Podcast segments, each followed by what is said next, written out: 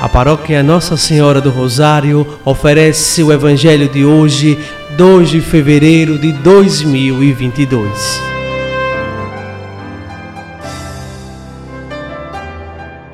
Proclamação do Evangelho de Nosso Senhor Jesus Cristo, segundo São Lucas, capítulo 2, versículos do 22 ao 40.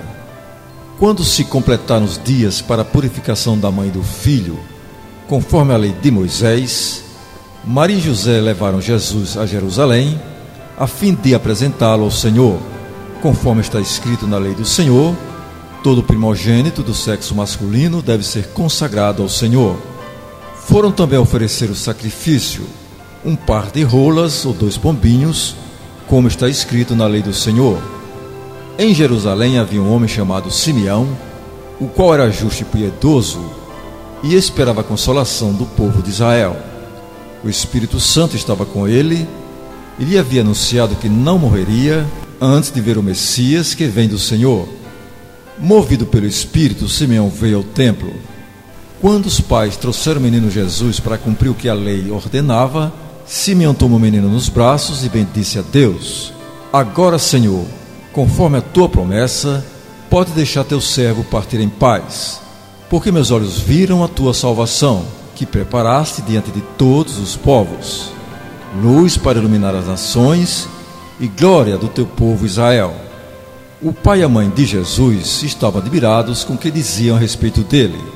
Simeão os abençoou e disse a Maria, a mãe de Jesus: Este menino vai ser causa tanto de queda como de reerguimento para muitos em Israel. Ele será um sinal de contradição Assim serão revelados os pensamentos de muitos corações. Quanto a ti, uma espada te traspassará a alma. Havia também uma profetisa chamada Ana, filha de Fanuel, da tribo de Assé. Era de idade muito avançada. Quando jovem, tinha sido casada e vivera sete anos com o marido. Depois ficara viúva e agora já estava com 84 anos. Não saía do templo dia e noite servindo a Deus com jejuns e orações. Ana chegou nesse momento e pôs a louvar a Deus e a falar do menino a todos que esperavam a libertação de Jerusalém. Depois de cumprirem tudo conforme a lei do Senhor, voltaram a Galiléia para Nazaré, sua cidade. O menino crescia e tornava-se forte, cheio de sabedoria, e a graça de Deus estava com ele. Palavra da salvação.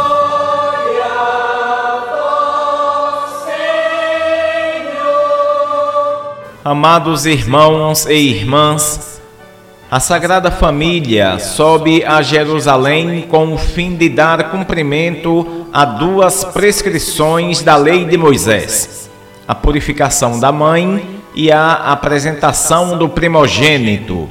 Simeão, ao ter o menino nos braços, conhece por graça especial de Deus que esse menino é o Messias prometido podemos imaginar a alegria de Simeão ao considerar que muitos patriarcas, profetas e reis quiseram ver o menino, mas não o viram. E ele não somente o vê, mas também o tem em seus braços. Deus vale-se de pessoas simples para conceder muitos bens à humanidade.